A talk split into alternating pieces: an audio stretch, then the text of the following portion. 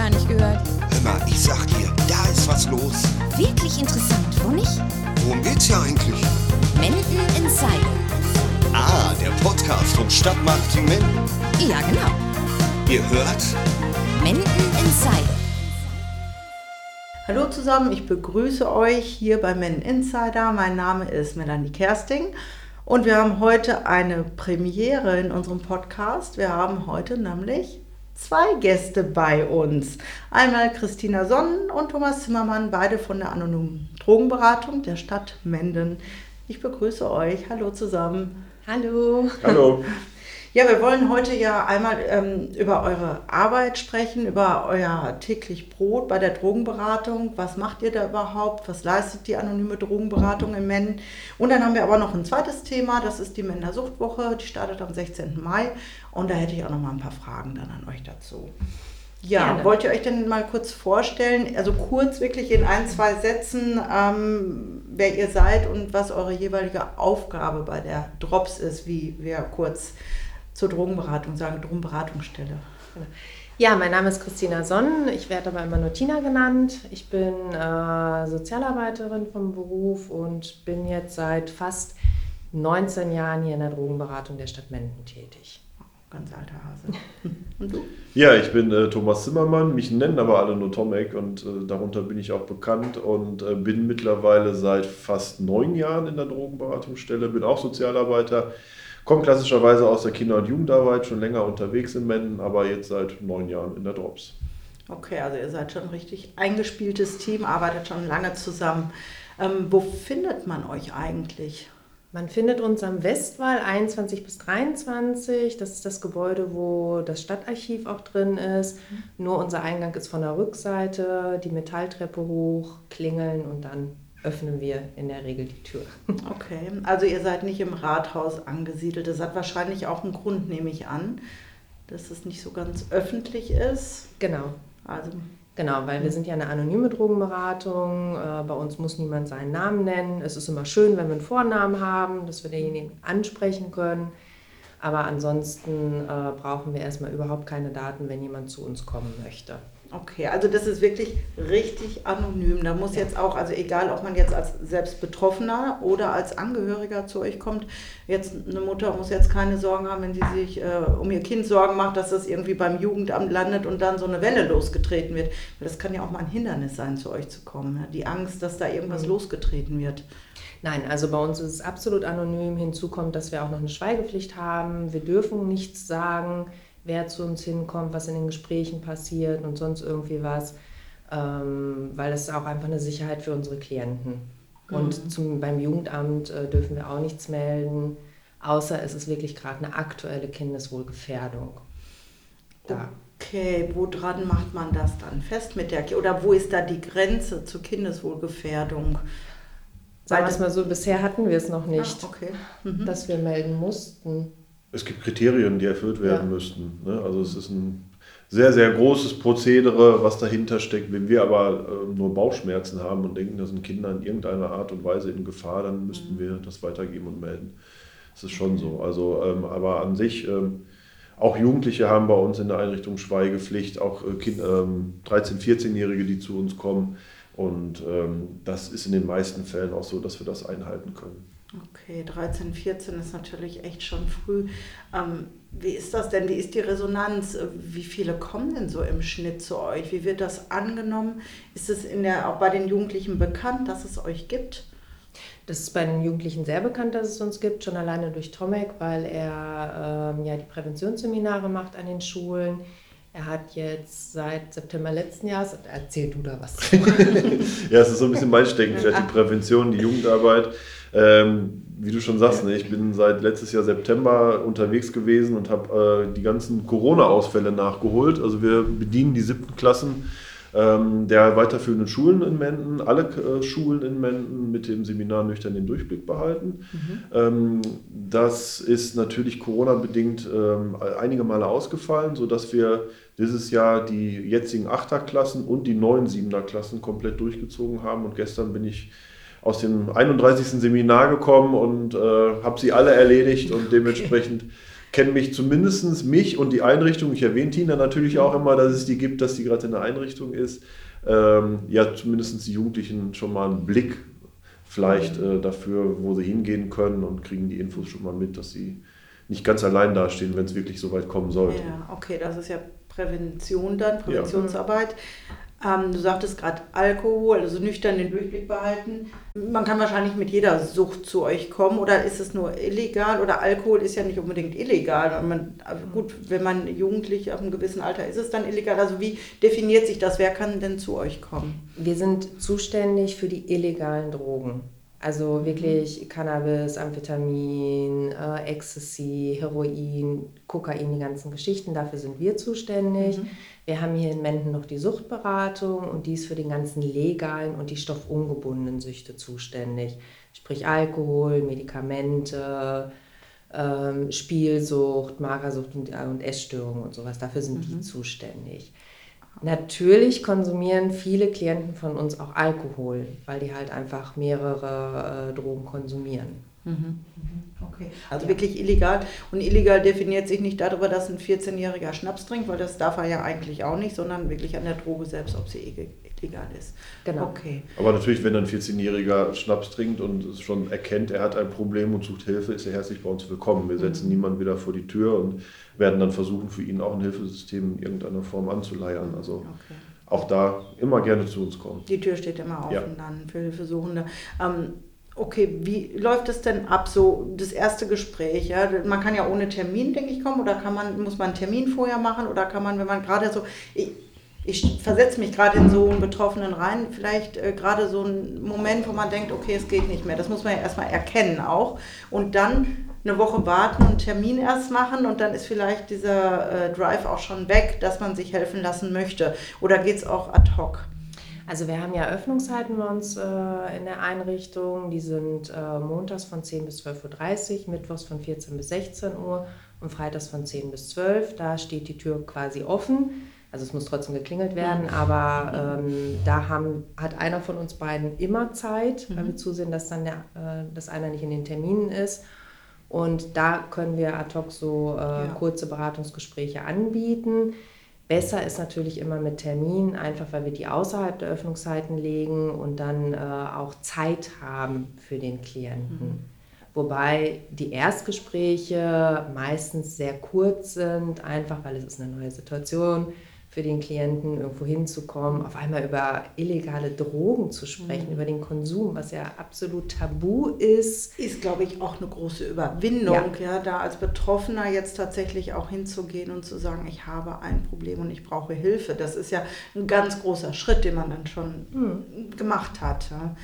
Und ähm, ja, wie, wie, läuft so ein Erstgespräch denn ab? Wie muss ich mir das vorstellen? Also stellt ihr dann äh, ganz viele Fragen wie im Verhör und ein Loch im Bauch fragen oder? Äh, nee, ganz locker. Ganz locker. ne? Also das ist ja auch äh, ja, eines der wichtige, wichtigsten Dinge bei uns in der Arbeit ist Beziehungsarbeit. Erstmal sollte man mhm. natürlich auch ein ganz gutes Gefühl haben, wenn man zu uns kommt, sich aufgehoben fühlen, sich ganz, ja, also wir versuchen auch mal unsere Einrichtung nett zu gestalten. Es gibt auch einen Kaffee und einen Keks, wenn man zu uns zum Gespräch kommt, also dass man sich einfach wohlfühlen kann. Und ähm, dann ist es natürlich etwas mal ein gegenseitiges Kennenlernen, erstmal zu gucken. Ne? Vertrauen ist ja Vertrauen, auch natürlich, klar. Das ja. dauert natürlich auch Zeit, bis mhm. man Vertrauen äh, hat, auf jeden Fall. Aber äh, wie Tina schon sagte, ein Erstgespräch ist relativ kurz in den meisten Fällen, außer der Klient, die Klientin hat schon sehr viel zu erzählen. Dann haben wir auch länger Zeit natürlich mhm. gerne. Aber erstmal geht es darum, sich kennenzulernen, sich wohlzufühlen und dann kann man weiterschauen, wo sind die Probleme, sind wir die Richtigen, gibt es vielleicht andere Dienste, die noch eingeschaltet werden sollten, müssten. Mhm. Ne? Dann haben wir auch ein, ein großes Buch, wo alles drinsteht, wo man Moment Hilfe bekommen kann und dann werden wir für die Klientin oder für den Klienten schon was stricken. Also ihr habt ein starkes Netzwerk dann ja. auch dahinter, um das Passende zu finden. Okay, und angenommen, es passt jetzt halt zu euch, ihr seid die Richtigen. Wie geht es denn dann weiter nach dem Erstgespräch? Was erwartet einen dann? Ähm, eigentlich haben wir so einen Leitsatz, wir arbeiten mit dem, was die Klienten mitbringen, mhm. ähm, weil es können immer unterschiedliche Themen sein. Bei uns geht es ja nicht darum, dass die Klienten drogenfrei werden, sondern einfach, dass sie Unterstützung erhalten. Klar, wenn sie den Wunsch haben, drogenfrei zu werden, unterstützen wir sie dabei. Mhm. Sprich, dass wir eine Entgiftung suchen, vielleicht auch eine Therapievermittlung machen, ambulant betreutes Wohnen installieren oder sonst irgendwie was.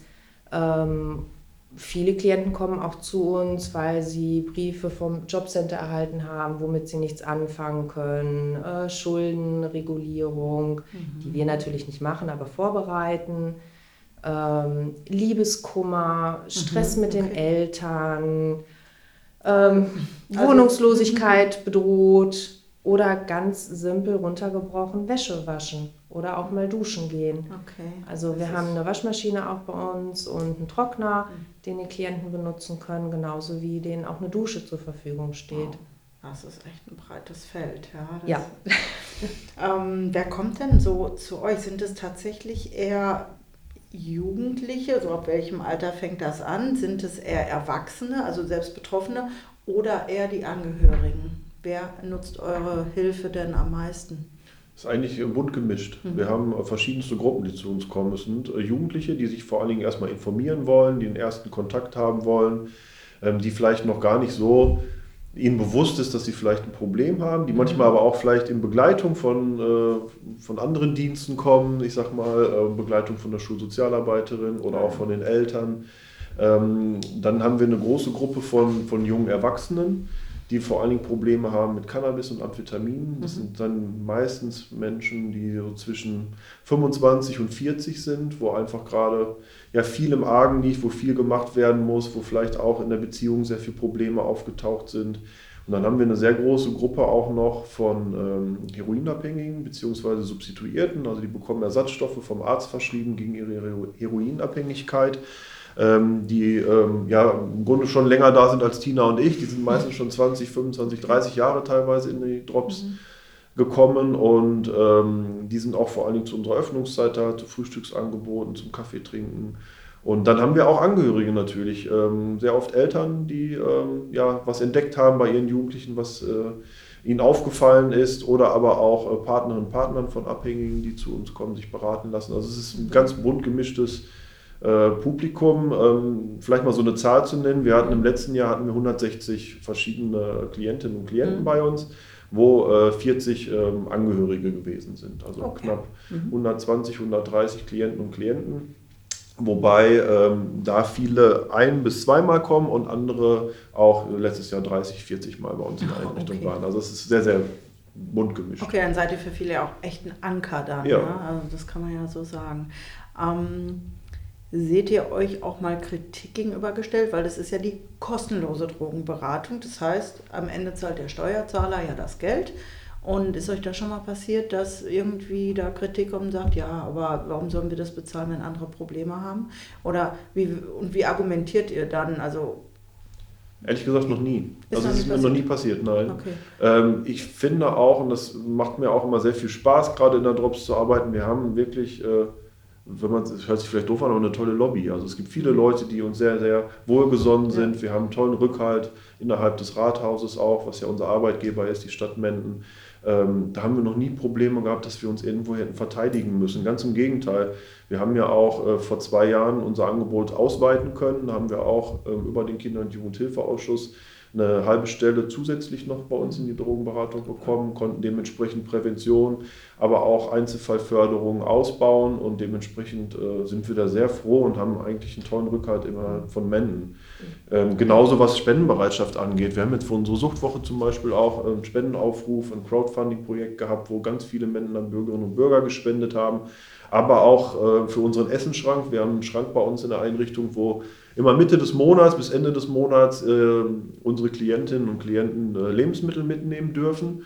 Und dafür kriegen wir immer wieder ganz tolle Sachspenden, aber auch Geldspenden. Und ähm, da machen wir uns eigentlich gar keine Sorgen, dass da irgendjemand ja, uns nicht so ganz so gut gesonnen ist. Das passiert uns nicht. Ja, das ist super. Das ist ja auch ein total wertvoller Beitrag, der wieder an die Gesellschaft zurückfließt, muss man ja, ja auch so sehen. Bevor wir zur Suchtwoche kommen, habe ich eine Frage noch.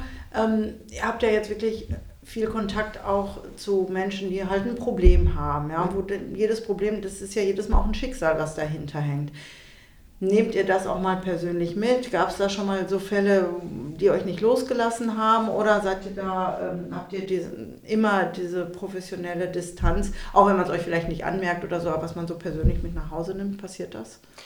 Nein, ich nehme persönlich nichts mit nach Hause. Ähm, ich denke mal, das liegt aber auch einfach an den Jahren, die ich diesen Job schon mache. Mhm. Für mich ist es einfach so, ich äh, schließe die Tür ab und bin dann Tina, die Privatperson. Wobei, wenn ich, ich komme aus Menden, ich lebe in Menden. Man begegnet sich wahrscheinlich. Genau, auch, ja. äh, wenn ich den Klienten begegne, die können mich alle gerne grüßen, überhaupt kein Problem. Ich äh, halte auch ein kurzes Schwätzchen. Wenn es intensiver wird, dann verweise ich schon auf die Drogenberatung und meine Arbeitszeit. Aber ansonsten, ähm, wir haben auch einen tollen Austausch. So, wenn gerade ein schwieriges Gespräch war, dass wir miteinander reden können, mal eben kurz. Und halt auch Supervision. Geht mir genauso. Also es ist, man, anders kann man den Job auch nicht machen, wenn man diese Probleme, die Situation mit nach Hause nimmt und die ja, man nicht loswerden kann in irgendeiner Form, dann ähm, wird man den Job nicht so lange machen, glaube ich. Da muss man sich was antrainieren, man muss sich auch manchmal ein dickes Fell antrainieren. Das gehört dazu und ich glaube, das haben wir beide ganz gut äh, drauf, dass wir das auch wirklich in der Drops lassen. Und wie du sagst, wenn man die Tür abgeschlossen hat, dann ist man auch ja, eine andere Person irgendwo. Ja, ne, wie du sagst, mu- muss wahrscheinlich auch so sein, weil sonst Ja. ist man nicht lang dabei und Ja. ihr seid ein starkes Team zusammen, das merkt man. Und da könnt ihr euch gegenseitig unterstützen. Ähm, kommen wir zur Suchtwoche. Gerne. Ich sagte schon, am 16. Mai beginnt die Suchtwoche in Mennen. Und ähm, da geht es ja auch um Prävention und Aufklärung. Ähm, was genau darf man denn unter der Suchtwoche erwarten? Was ist da so auf Verstecken dahinter? Also das ist ja eigentlich im Rahmen der bundesweiten Aktionswoche Alkohol weniger ist mehr. Äh, in dem Zeitraum machen wir immer unsere Männer Suchtwoche. Dadurch, dass wir jetzt nicht wirklich was so viel mit Alkohol zu tun haben, haben wir uns in Zusammenarbeit mit der Suchtberatung irgendwann überlegt, wir machen eine eigene Männer Suchtwoche und überlegen uns dann immer ein Thema. Okay. Also wie, wir hatten auch wie schon entsteht mal- so ein Thema denn? relativ immer so aktuelle Geschichten. Ne? Wir hatten mal Medienabhängigkeit, ähm, jetzt vor drei Jahren, wegen Corona halt die Dreijahrespause, ähm, hatten wir speziell jetzt auf Sucht, illegale Drogen und hatten uns dann aber auch vorgenommen, dass wir gerne was zu Essstörungen machen möchten, ähm, weil das ja auch immer mehr und mehr hochkommt. Und ähm, ja, wir das Thema halt auch sehr spannend finden. Das Thema Essstörung ist ja jetzt für diese Suchtwoche dann geplant. Genau. Also das hat dann schon eine Relevanz, weil die Suchtwoche richtet sich an Schüler oder auch an Erwachsene, An beides. an beides. Äh, Wir haben spezielle Angebote für Schüler, wie zum Beispiel das Theaterstück äh, Püppchen. Das wird ja am Städtischen Gymnasium an der Hönne aufgeführt. Ähm, Wir haben die Lesung von Antonia C. Wesseling. Ähm, Das ist eine eigene Betroffene, die ein Buch geschrieben hat über ihre Magersucht. Das findet ja am Mittwoch im Walburgis-Gymnasium statt, morgens für die Schüler und abends ist es aber offen für äh, die Mendener Bürger wo halt nochmal diese Lesung stattfindet und ein Fachvortrag von Anke Kaiser zu dem Thema Essen und Emotionen, wie das zusammenhängt. Da bitten wir natürlich um Anmeldung, damit wir das so ein bisschen koordinieren können. Ganz Ja. einfach unter unserer E-Mail-Adresse drops.menden.de, ähm, wo halt jeder herzlich willkommen ist. Genau, die, die Infos, also du hast ja gerade viel erzählt, was ja alles plant, ist ja eine Menge. Wo findet man die nochmal, wenn man da jetzt nochmal nachlesen möchte und anmelden? Also unter äh, auf Facebook seid ihr, glaube Genau. ich, auch vertreten. Genau. Ja. Genau, bei Facebook, bei Instagram, ähm, natürlich auch direkt gerne jederzeit bei uns telefonisch in der Einrichtung. Übers Internet findet man die Daten, äh, in der aktuellen Presse natürlich auch. Also die Zeitungen werden auch darüber noch berichten.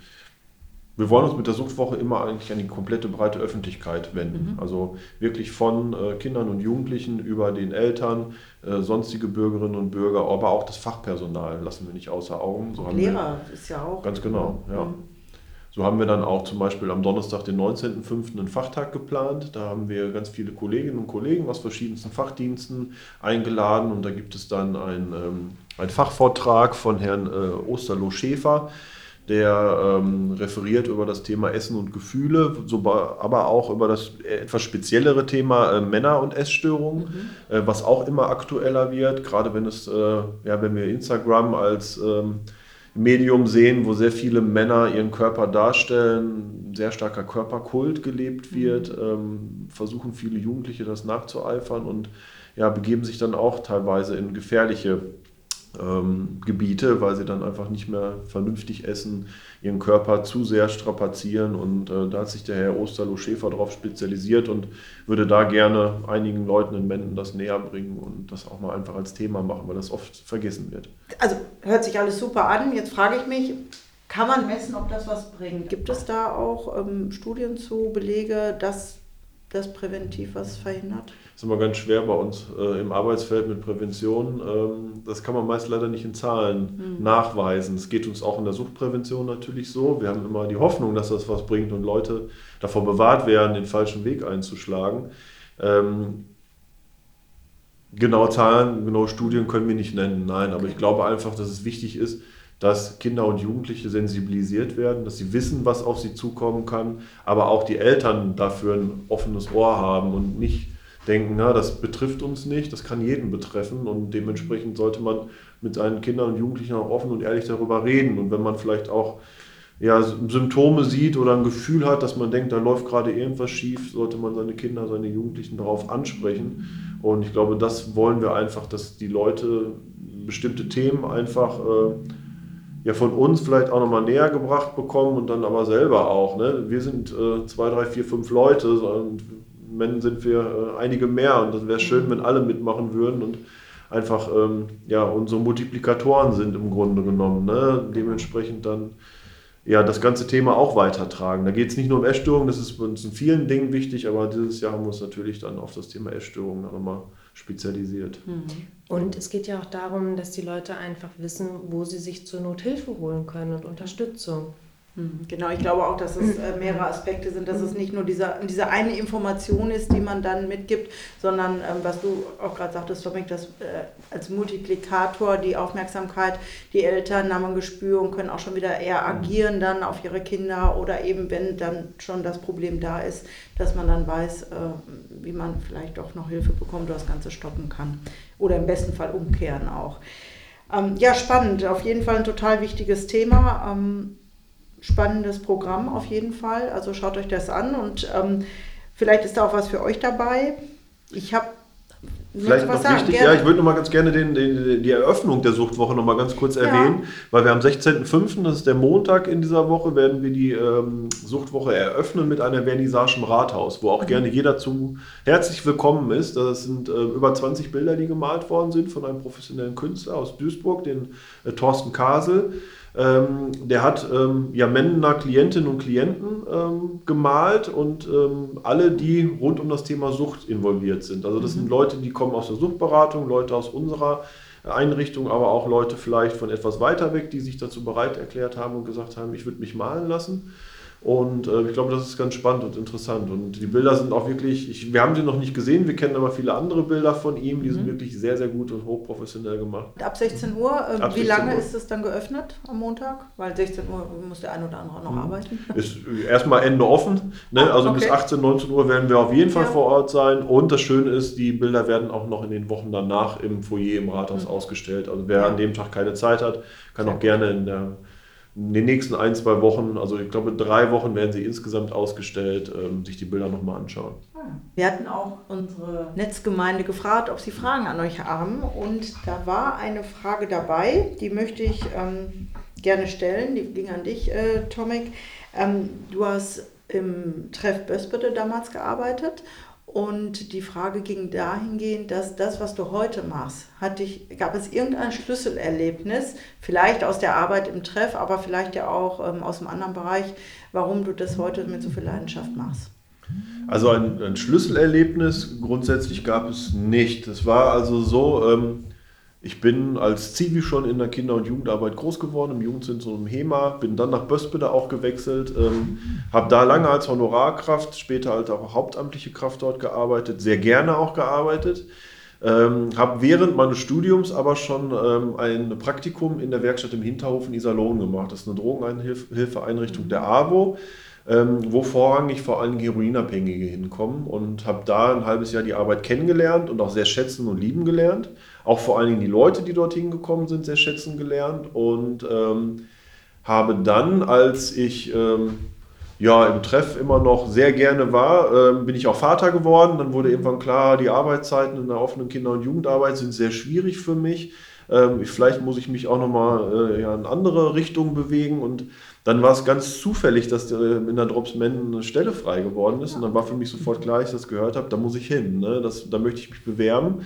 Und das hat dann auch geklappt, Gott sei Dank. Ne? Und Ja. äh, dann habe ich das, äh, ja, die Stelle angeboten bekommen, beziehungsweise bin genommen worden, als ich mich beworben habe. Und äh, ja, bin da sehr, sehr glücklich. Und ähm, kann immer noch mit Jugendlichen auch sehr viel arbeiten, was mir auch immer noch am Herzen liegt, aber habe auch natürlich noch andere, andere Gruppen, mit denen ich arbeiten kann und da auch noch mal Erfahrung sammeln darf. Das musste wohl so sein, Mhm. ja, Schicksal. Ja, Ja, habt ihr noch was, was euch auf dem Herzen liegt, was ihr noch sagen wollt, was ihr mitgeben wollt, was vielleicht jetzt zu kurz gekommen ist?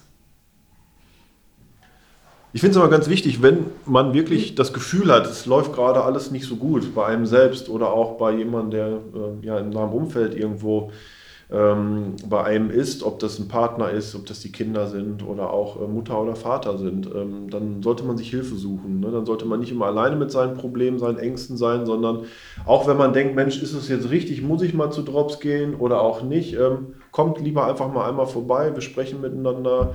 Ähm, ist vielleicht einfach seine Sorgen dann zu teilen schon eine Erleichterung oder vielleicht denken, denken wir dann auch, Mensch, dann müssen wir vielleicht auch noch ein bisschen dranbleiben und wir bieten ja an, auch weiterhin zu uns zu kommen. Und der erste Kontakt ist vielleicht wirklich manchmal schwierig, aber traut euch einfach, kommt vorbei. Wir haben immer eine offene Tür und ähm, wenn man dann nicht mehr kommen mag, dann muss man auch nicht kommen. Wir rennen hinter keinem hinterher, ne? jeder ist frei und das ist ganz wichtig bei uns, dass es auch einfach ein freiwilliges Angebot ist. Okay. Ja, dann bedanke ich mich für euch für dieses wirklich offene und super interessante Gespräch. Ihr habt uns echt mitgenommen in eine Welt, die die meisten von uns nicht kennen. Ihr habt ganz andere Kontakte zu Menschen, die die meisten nicht haben und ihr schafft einen ganz vertrauensvollen Raum. Ich kann bestätigen, ihr seid beide super nette Menschen, offene Menschen und Danke. traut euch, wenn was ist, geht einfach hin. Ihr werdet da ganz liebevoll empfangen und ähm, nutzt die Gelegenheit, dass es das gibt hier in Mennen. Ähm, es kann äh, im Zweifelsfall richtungsweisend oder lebensentscheidend sein. Danke euch, dass ihr hier wart und ähm, ja, Dankeschön. Danke, dass wir da sein durften. ja, sehr gerne. Und wir hören uns dann im nächsten Podcast wieder mit einem neuen Thema. Macht's gut, tschüss.